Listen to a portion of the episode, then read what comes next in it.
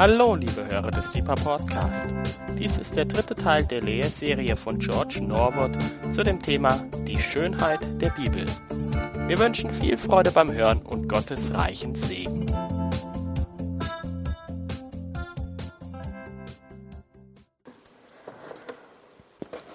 Also heute Abend von den letzten zwei Abende habe ich, bin ich von meinem Brauch abgewichen äh, mit ähm, PowerPoint und ich habe einfach die, wegen, wegen Material habe ich einfach das als Mail geschickt und Monika und freundlicherweise hat sie das hier vorbereitet und Jonas wird heute Abend eigentlich wir arbeiten zusammen, Jonas, okay? Genau, wir kommen in, in Ninive an. Gut. Es geht um Formlehre in der Schrift. Aber weil das für euch ein bisschen zu flach ist, habe ich das einen anderen Namen gegeben mit einem Synonymen Parallelismus, also kunstvolle Gedanken oder was war das, kostbare Gedanken, kunstvoll geformt, die Schönheit der Heiligen Schrift. Ja.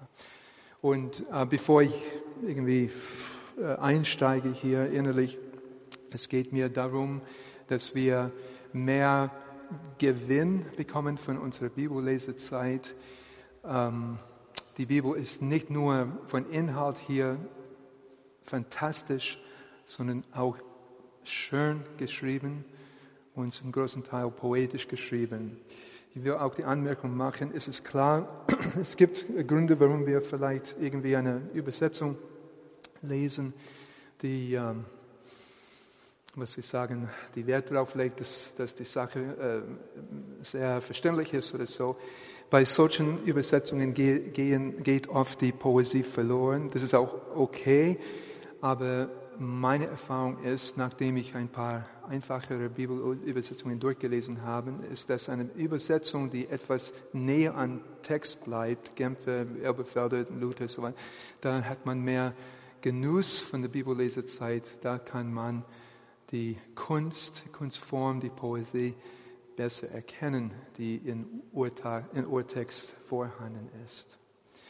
Ich fange einfach an. Ich habe gern so eine Bibelstelle als Überschrift und in dieser Stelle es geht um die Schönheit des äh, Redens für Gott. Psalm 45, 2 und 3. Es wallt mein Herz von gutem Wort. Sagen will ich meine Gedichte dem König. Meine Zunge sei wie der Griffel eines geschickten Schreibers. Du, Jesus, bist schöner als andere Menschen Anmut ist ausgegossen über deine Lippen. Unser Gott ist ein ästhetisches Wesen und sein Wort voller Schönheit, Schönheit des Inhalts, aber auch Schönheit der Form.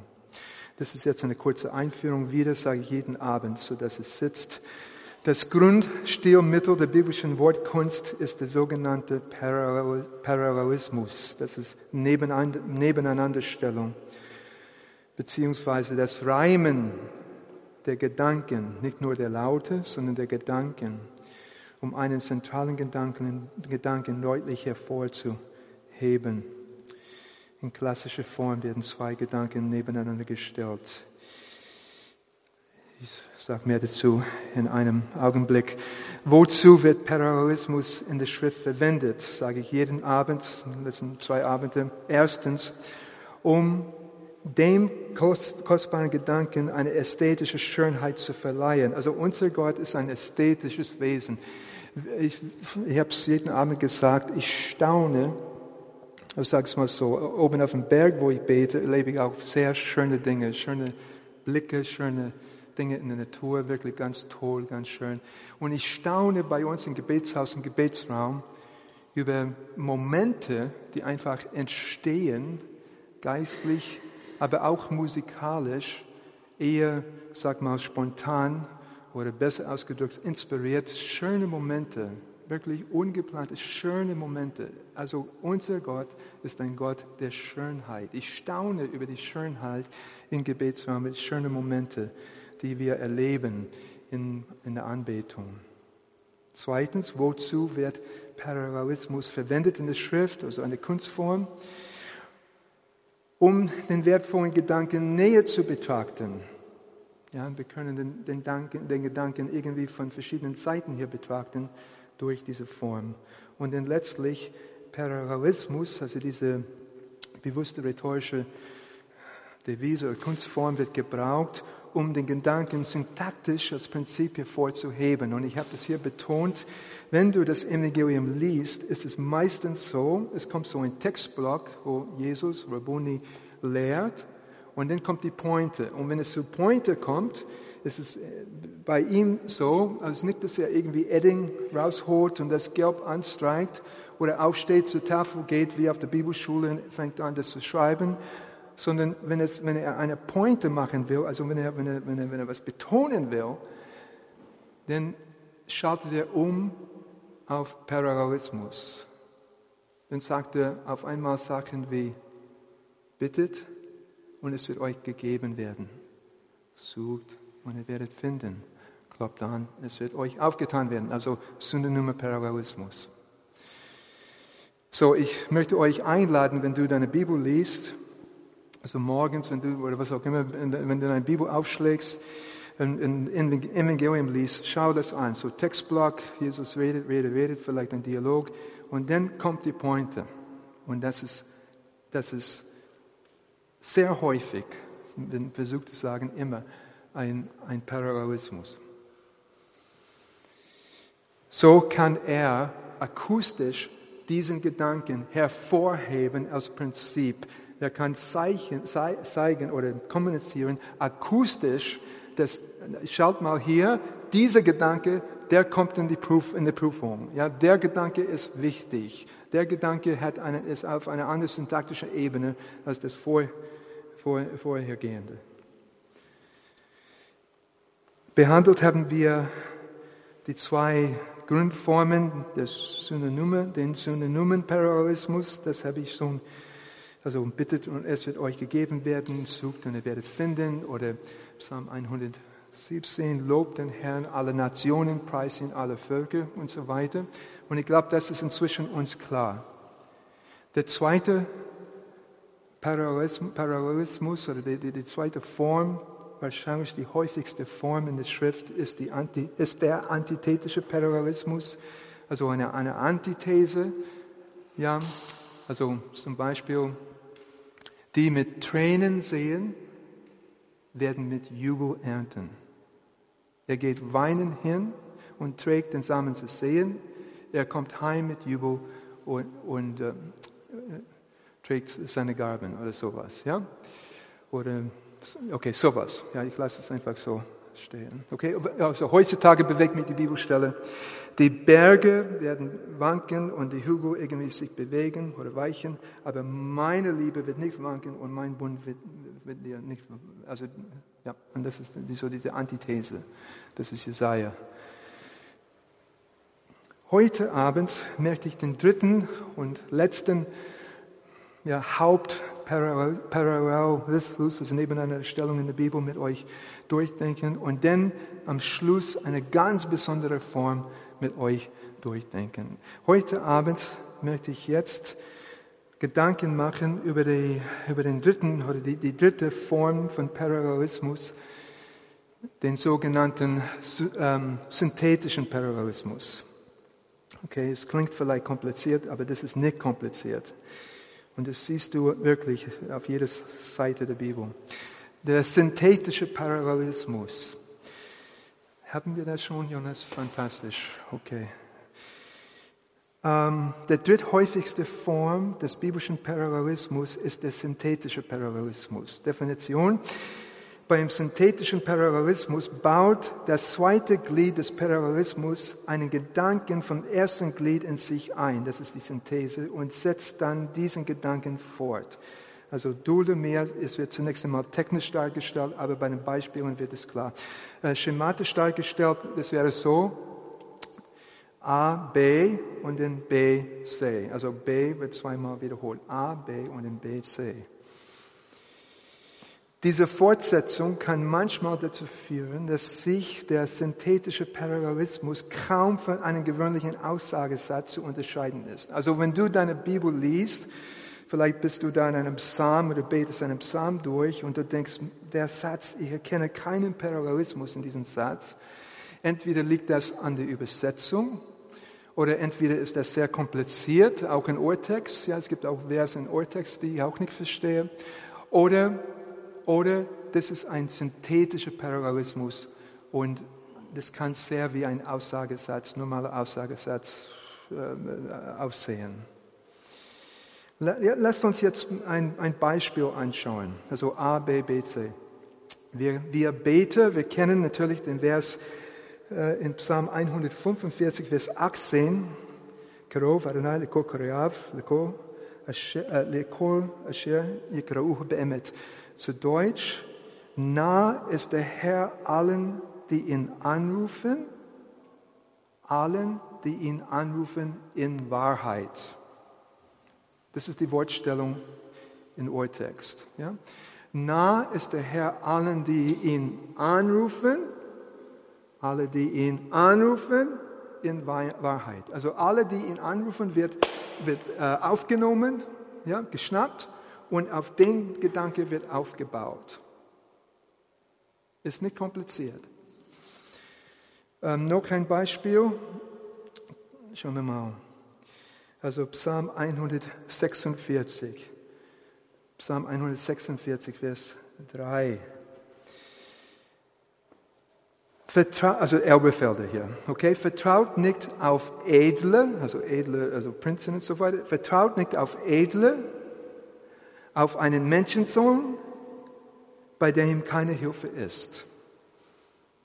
Also dieser Menschensohn, der edle Mensch, das wird das ist wiederholt. Ja? Vertraut, vertraut nicht auf edle, auf einen Menschensohn, bei dem keine Hilfe ist. Der Gedanke Mensch, Menschensohn, edle und so weiter wird wieder aufgenommen und fortgeführt. Ja? Ein Beispiel aus Jesaja, Jesaja 60, Vers 1. Steh auf.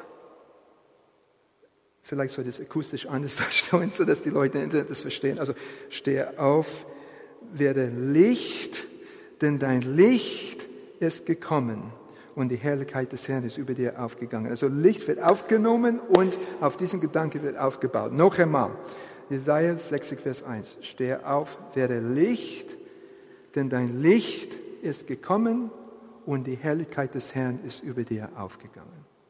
Also bei, bei Jesus zum Beispiel Johannes Kapitel 13, Vers 20, das ist ziemlich eindeutig. Rabuni sagt, wahrlich, wahrlich, ich sage euch, wer aufnimmt, wen ich senden werde, nimmt mich auf und wer mich aufnimmt, nimmt den auf, der mich gesandt hat. Also, ja, ähm, noch einmal, wahrlich, weil ich sage euch, wer aufnimmt, wenn ich senden werde, nimmt mich auf, also mich ist Element B, ja, wird wiederholt. Und wer mich aufnimmt, nimmt der auf, der mich gesandt hat. Okay? Der mich wird aufgenommen und wird darauf gebaut und dann kommt er von mich zu Vater.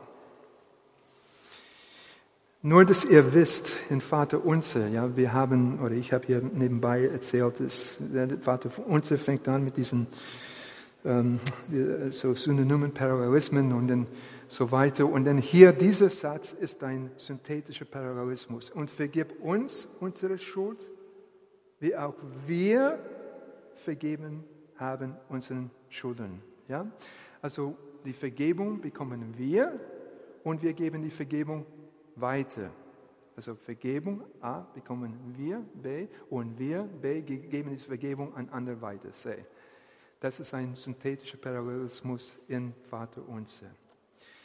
Okay, das, das, ihr braucht wirklich keinen Schlaf darüber verlieren. Ich glaube, die anderen zwei Formen von Parallelismen sind eindeutig. Wie gesagt, wenn der Parallelismus irgendwie, ja, wenn es, es nicht sofort äh, äh, äh, zu erkennen ist, ist es eher synthetisch. Nur, dass du weißt. Ja?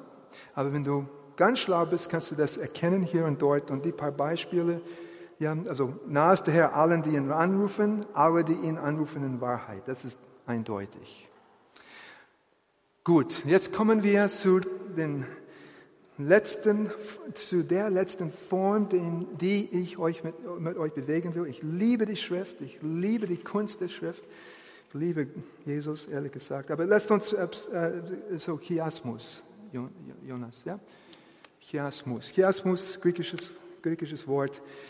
Ähm, das ist eine Kreuzform, eine Kreuzform. Chi, griechisch Chi, macht eine Art Kreuz. Und ich glaube, bei Paulus ist, ist, ist Paulus auch, er hat es in Gedanken, dass Chiasmus eine Kreuzform ist. Das will ich nachher zeigen.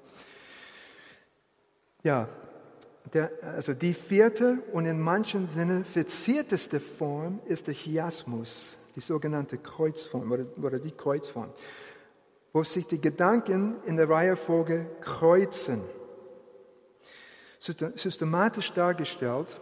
Also viele von unseren Liedern haben diese Form auch natürlich. Ja? A, B, A. Ja, ich mag alle meine, ich habe alle meine Predigten so immer, ich habe die, immer die gleiche Form, so dass ich keine, mir keine Gedanken darüber machen muss. Ja, also ich fange an mit einer Bibelstelle und dann es wird gelehrt und gelehrt und dann ich ende mit dieser Bibelstelle. Ja, das ist sogenannte Inclusio. Und das ist, das ist eine, ja, das, also in der Schrift A, B, A ist eine Kreuzform. Es kann auch A, B, B, A, also die Mitte kann wiederholt werden. Oder, noch komplizierter, A, B, C, C, B, A. Also es geht in eine Richtung und dann gibt es eine Wende. Die Wende ist oft dramatisch und dann geht es in eine andere Richtung. Keine Panik, ich werde das mit euch durch denken und die Beispiele werden das hoffentlich klar machen mit Gottes Hilfe. Ja? In der Kreuzform, sogenannte Chiasmus, wird der erste Gedanke am Ende wiederholt. Die spannende Wende befindet sich in der Mitte. Okay, jetzt ein ganz einfaches Beispiel. Wenn du aufschlägst in deiner Bibel zu dem Psalm 118, Vers 15 und 16, also Psalm 118, 15 und 16. Die Versnummerierung ist nicht immer hilfreich. Ja, das kam später, sehr, sehr spät, so 1400, 11, 1100 und 1400 äh, nach Christus natürlich rein. Das ist äh, nicht immer hilfreich. Nur, dass ihr wisst, äh, ich, ich, ich, halte nicht viel von Zahlen insgesamt. Ja, okay, so, Psalmen, in Psalm 118, 15 bis 16, und dann finden wir folgende Vers erst eine, ein, ein Satz, der außerhalb von dem Chiasmus steht. Ähm, Klang von Jubel und Heil ist in den Zelten der Gerechten. Und dann kommt's. Yamin Adonai Osechail, Yamin Adonai Romima, Yamin Adonai Osechail. Der, der, der, die Rechte des Herrn ist gewaltig, tut Gewaltiges. Die Rechte des Herrn, Entschuldigung, die Rechte des Herrn ist erhoben die Rechte des Herrn tut Gewaltiges. Okay, ganz einfach, ist klar. Gewaltiges wird wiederholt. Ne? Die Rechte des Herrn tut Gewaltiges, das ist A. Die Rechte des Herrn ist erhoben, ja, das ist B. Und dann wieder die Rechte des Herrn tut Gewaltiges. Warum machen sie das? Ja, das ist ein Jubelruf, das ist cool irgendwie. Halleluja, ja, Yamin Adonai Osechayo, ja, Yamin Adonai Vomima, ja, Yamin Adonai Osechayo. Hey, der Herr kriegt das gebacken, Mann. Das ist cool. Okay? Psalm 117, Vers 2. Ja? A, B, B, A. Also es kommt eine Beschreibung, dann kommt eine Gabe, dann kommt die Gabe, dann kommt eine Beschreibung. Denn mächtig über uns ist seine Gnade und die Treue des Herrn wird ewig. Also Beschreibung, Gabe, Gabe, Beschreibung. Das ist auch die Reihenfolge im Urtext. Denn mächtig über uns ist seine Gnade und die Treue des Herrn wird ewig. Diese Kreuzung ist bewusst gewährt, bewusst so formuliert. Okay, vielleicht habe ich dich noch nicht überzeugt. Äh, äh, schauen wir unser äh, Psalm 121, 1 und 2, Enai, Eriarim und so weiter. Also ich hebe meine Augen auf zu den Bergen, das ist A, woher wird meine Hilfe kommen? Das ist B. Meine Hilfe, B, kommt vom Herrn, der Himmel und Erde gemacht hat. Ja? Der gemacht hat Himmel und Erde. Also Berge, Hilfe, Hilfe, den Himmel und Erde. Himmel und Erde gleich Berge. Ja? Das ist ein subtiler Chiasmus. Ich wollte nur sagen, weil die Bibelstelle so wichtig ist. Jeder weiß, jeder Christ, der schon eine Woche lang Christ äh, gewesen ist, kennt die Bibelstelle. Vertraue auf den Herrn mit deinem ganzen Herzen und stütze dich nicht auf deinen Verstand, oder? Das ist für mich eine der wichtigsten Stellen überhaupt. Und in Urtext, die Weihefolge ist so. Vertraue auf den Herrn mit deinem ganzen Herzen und auf deinen Verstand stütze dich nicht. Das ist ein Chiasmus, also Vertrauen und dann kommt Inneres, Herzen, dann kommt Verstand, Inneres und dann kommt nicht Stützen, ja? auch eine Art Suche nach Sicherheit. Und ich wollte nur sagen, so diese Bibelstelle, die so zentral ist für das geistliche Leben, ist auch sehr schön formuliert. Ein kostbarer Gedanke, kunstvoll geformt. Die Heilige Schrift ist schön. Jetzt etwas, das jeder wirklich nachvollziehen kann. Auch wenn eine etwas negative Aussage zunächst einmal hausgeschicklich gesehen. Jesaja, Kapitel 6, Vers 10. Schlagen wir innerlich oder äußerlich dazu auf. Jesaja, Kapitel 6, Vers 10. Und das ist diese Form, er wird, er wird es also äh, inspiriert durch den Heiligen Geist, der Jesaja wird es so formulieren, er sagt, es ist eine Reihenfolge, Körperteile, äh, glaube ich, ja. Herz, Ohren, Augen und dann kommen Augen, Ohren, Herz. Also mag das Herz dieses Volkes fett, das ist A, mag seine Ohren schwerhörig, das ist B, verklebe seine Augen, das ist C. Jetzt äh, umgekehrt, damit es damit es mit seinen Augen nicht sieht, das ist C, und mit seinen Ohren nicht hört, das ist B, und mit seinem Herz nicht einsichtig wird, das ist A. Die Aussage ist zentral für das Buch Jesaja. Im ganzen Buch Jesaja, es geht um dieses äh, Motiv, ja, ja, um diesen Leitmotiv. Und deshalb ist diese, diese Aussage als Chiasmus dargestellt. Erst in die eine Richtung, dann in die andere Richtung. Also Herz, Ohren, Augen und in Augen, Ohren, Herz. Schauen wir, wie Jesus Chiasmus anwendet. Bei Jesus ist es häufig ein kleiner und kompakter Chiasmus aus zwei antithetischen Parallelismen. Okay, das ist vielleicht für euch kompliziert, aber es ist ganz einfach. Und natürlich, der Chiasmus, das wird, wird dafür gebraucht, um eine Pointe zu machen. Also Matthäus Evangelium Kapitel 19, Vers 29 und 30. Und jeder, der Häuser oder Brüder oder verschiedene Dinge um meines Namens willen verlassen hat, wird hundertfach empfangen und ewiges Leben äh, erben. Aber, und jetzt kommt, brauche zwei Hände hier. Der Erste werden Letzte und Letzte Erste sein. Ja, es ist ein Mikrochiasmus. Ja. Der Erste werden Letzte und Letzte Erste sein. Aber das ist bewusst so gewählt und deshalb sitzt das, weil das, das diese Kreuzform hat. Und Jesus macht das sehr häufig. Schauen wir Matthäus Evangelium Kapitel 23, Vers 10 und 12 an. Ja? Das ist auch eine, eine was ich sagen, eine, eine sehr äh, wie oft wiederholte Aussage von Jesus. Also Matthäus Evangelium Kapitel 23, Vers 10 und, äh, bis 12. Jesus sagt, lasst euch auch nicht Meister nennen, denn einer ist euer Meister, der Christus. Der, und so weiter und so weiter. Der Größte aber unter euch soll euer Diener sein. Und jetzt kommt's. Wer sich aber selbst erhören wird, wird erniedrigt werden.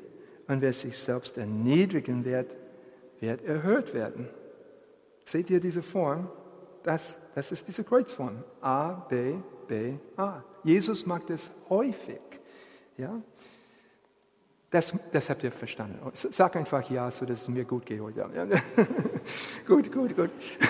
Also hier, wir wiederholen das, bis das sitzt. Okay? Das kommt nachher in der Prüfung.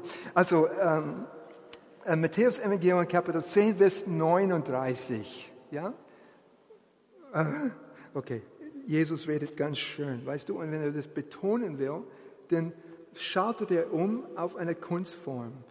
Synthetischer Parallelismus, antithetischer Parallelismus, äh, äh, ähm, äh, Synonyme-Parallelismus oder ein Chiasmus. Jetzt, das ist wichtig für Jesus. Deshalb verleiht er diesem Gedanken eine kunstvolle Form.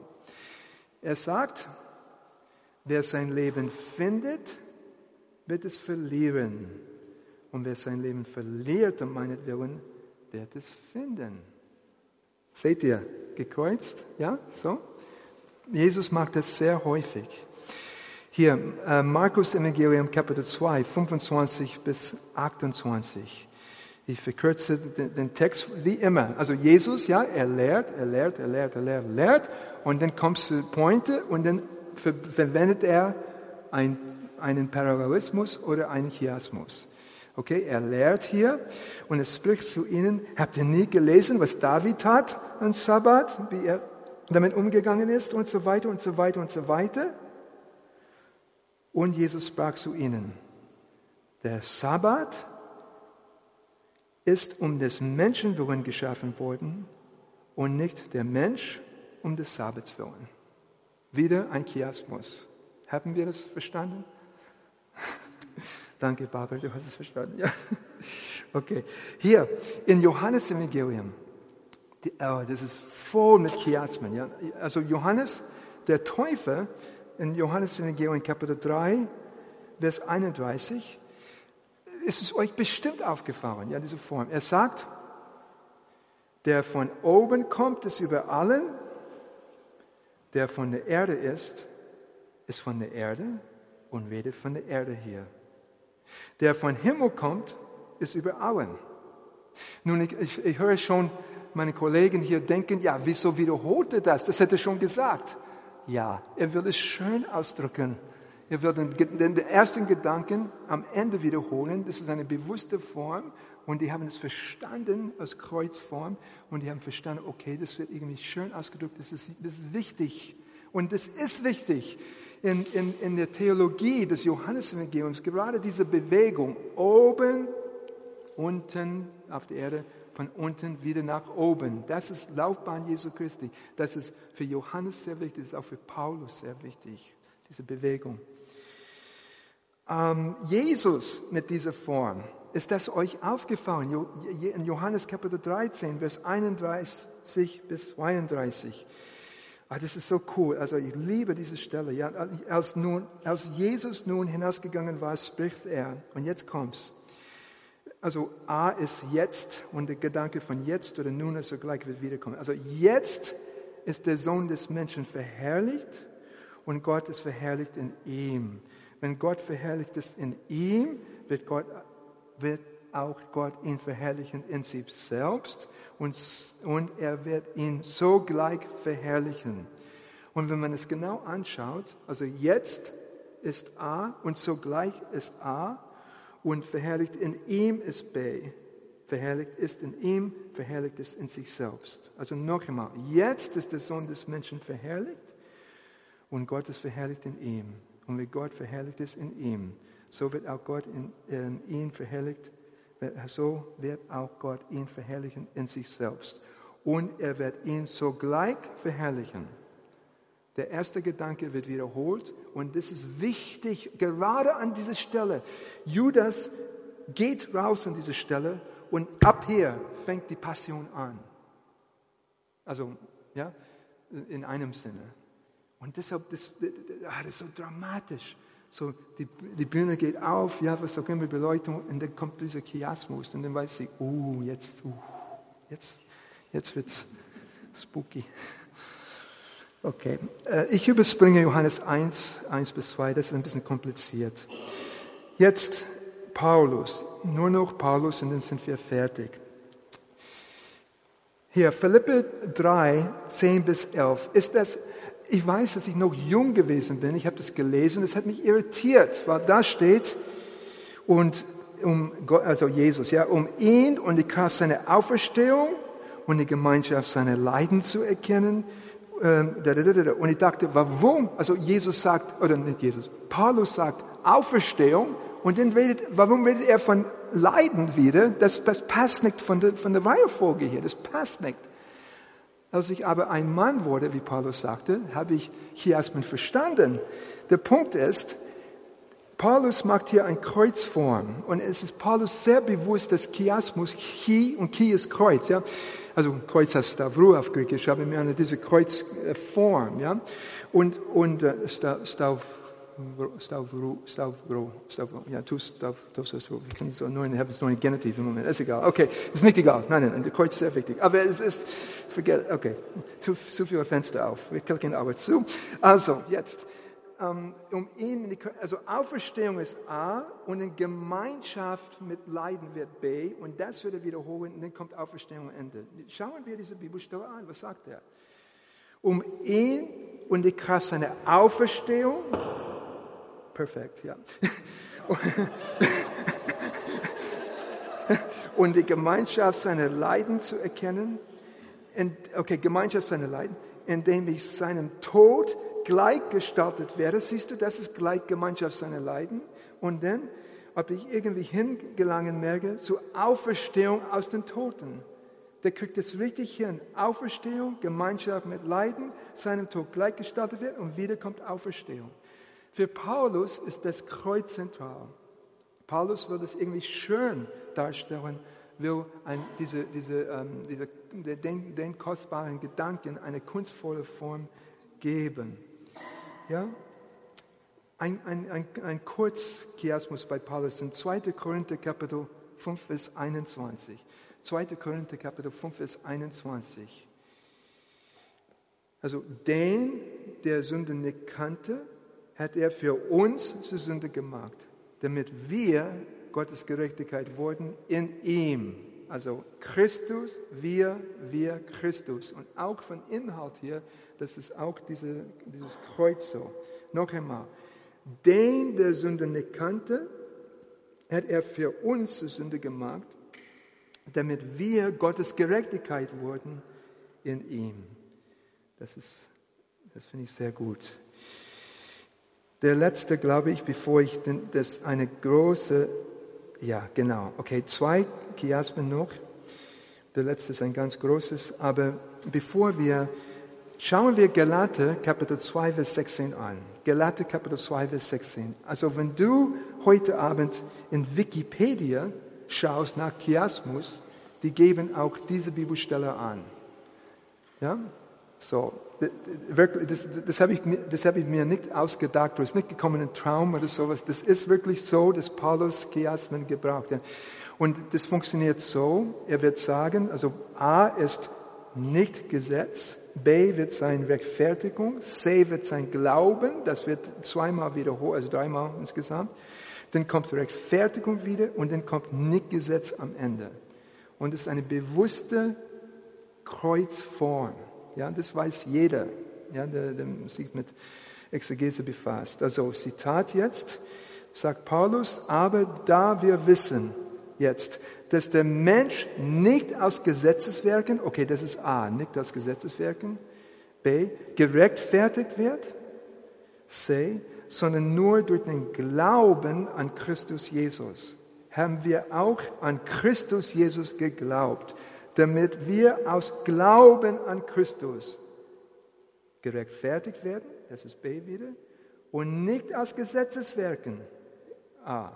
Weil aus Gesetzeswerken wird kein Fleisch gerechtfertigt, äh, äh, gerechtfertigt wird. Das ist ein bewusst, ein bewusst, eine bewusste Kreuzform.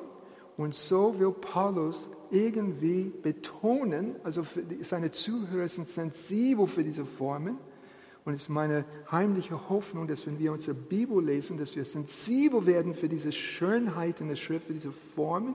Und dann merken, merken wir, oh, er, er gibt sich irgendwie Mühe, der will was, der will das betonen. Also wenn ich was Wichtiges sagen will, gebe mir Mühe, recht oder schlecht, das ist irgendwie, ich sage das nicht salopp, sondern ich versuche das irgendwie schön zu sagen. Ja?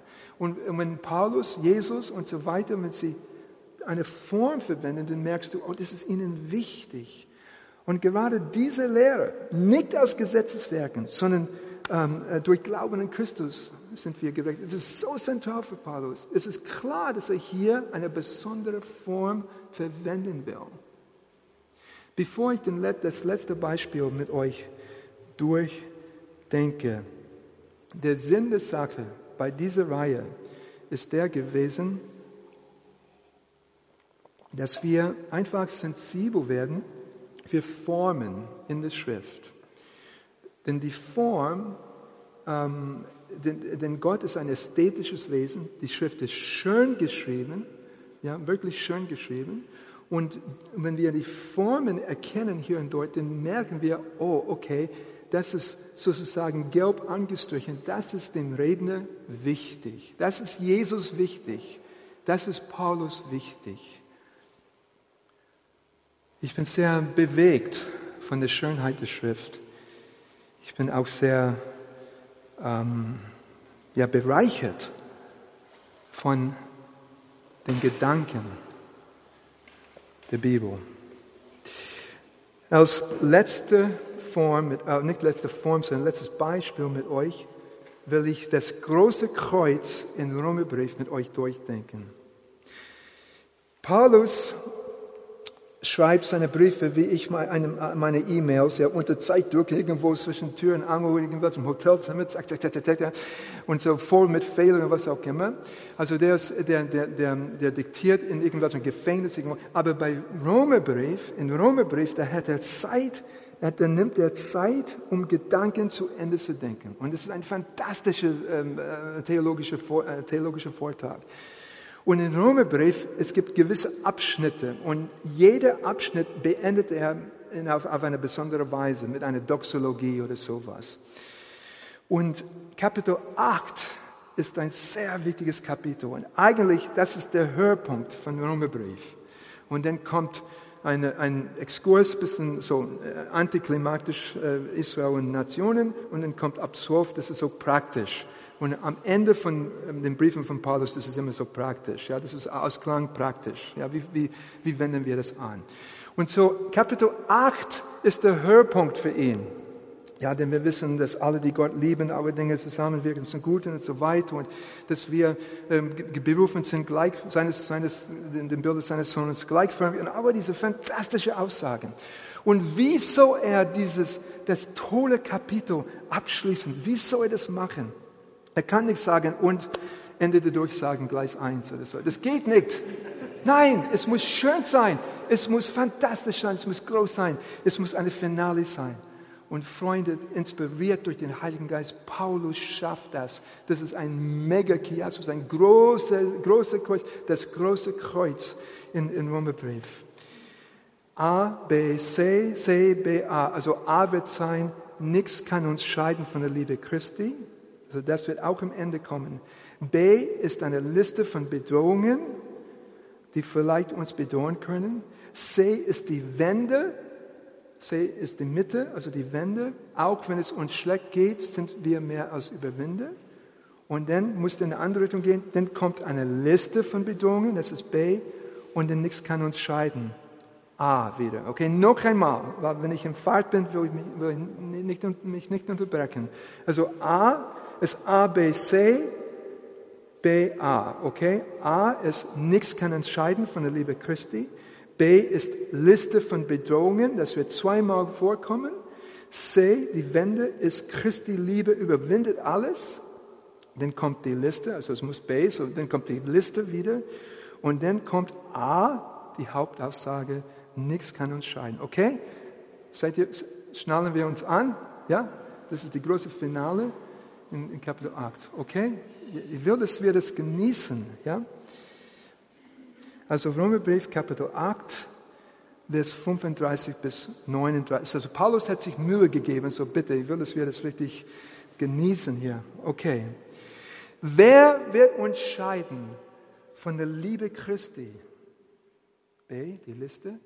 Bedrängnis oder Angst oder Verfolgung oder Hungersnot oder Blöße oder Gefahr oder Schwert.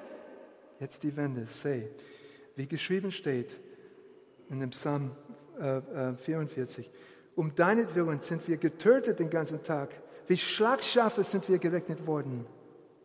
Aber in diesem allen sind wir mehr als Überwinder durch den, der uns geliebt hat. Jetzt die Liste. Denn ich bin überzeugt, dass weder Tod noch Leben, weder Engel noch Gewalten, weder Gegenwärtiges noch Zukünftiges noch Mächte, weder Höhe noch Tiefe noch irgendein anderes Geschöpf, den A wieder, wird uns scheiden können von der Liebe Gottes, die in Christus Jesus ist, unserem Herrn. Halleluja. Ah, okay, Paulus. Also, wenn keiner hier das verstanden hat, das ist fantastisch. Ich liebe, die, ich liebe die Bibel, man. Ich liebe die Bibel. Und das ist so gut. Also, wenn du nach Hause gehst, schlag das auf, bitte, okay? Schlag das auf. Sorry, Rainer, ich bin begeistert, ist okay. also, ich bringe den Abend zu Schluss, ja. Also, auf jeden Fall, die Bibel ist fantastisch, schön geschrieben und so voll mit wichtigen Gedanken, mit kostbaren Gedanken, kunstvoll geformt. Das ist die Schönheit der Heiligen Schrift. Es wahlt mein Herz von gutem Wort. Sagen will ich meine Gedichte den König. Meine Zunge sei wie der Griffel eines geschickten Schreibers. Du, Jesus, bist schöner als andere Menschen. Anmut ist ausgegossen über deine Lippen. Darum hat Gott dich gesegnet für ewig. Amen.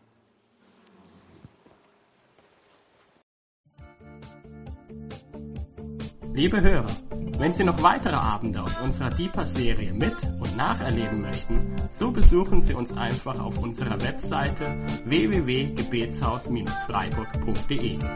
Dort erfahren Sie auch, wo Sie uns finden können und wie Sie unsere Arbeit unterstützen können.